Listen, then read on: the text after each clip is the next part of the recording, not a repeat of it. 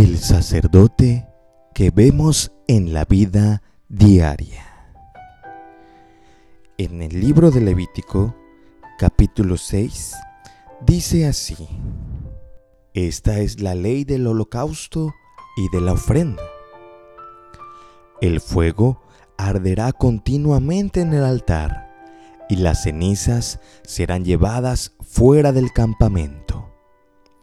Después de ofrecer la ofrenda, el sobrante de ella lo comerán los sacerdotes. Sin embargo, la ofrenda que se ofrece en el ungimiento sacerdotal, toda ella será quemada. El autor del libro The Monday Connection sostiene que el fiel debe vivir seguro de su identidad como sacerdote de Dios. Si los pastores cumplen con ese rol y están centrados en la iglesia, entonces a los fieles les corresponde ser los sacerdotes en el mundo.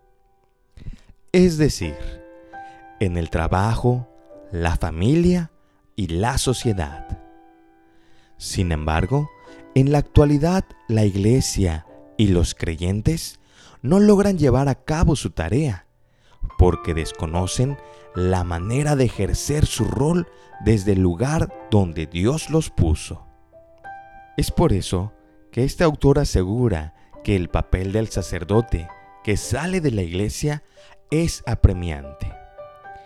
Esto quiere decir que debe reconocer a Dios tanto afuera como adentro de la iglesia y vivir siempre aferrado a Él.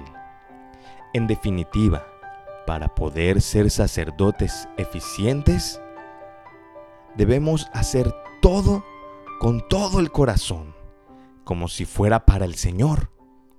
Además, debemos compartir con los demás que somos hijos de Dios y vivir orgullosos de ser sus representantes, asumiendo nuestra responsabilidad si bien la gente puede decir, oh, qué bueno que es viernes, nosotros debemos poder decir, gracias Dios por este lunes.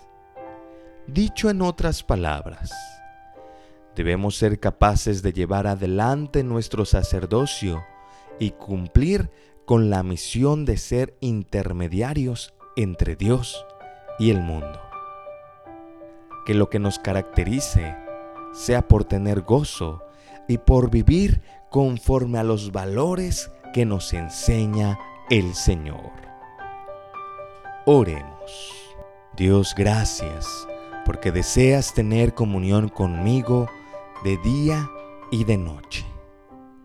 Hoy te pido que avives aún más el anhelo que siento de salir a tu encuentro de leer tu palabra con fervor y de orar sin cesar. Ayúdame Dios a tener una vida íntegra con la cual pueda yo honrar la sangre de tu Hijo Jesús.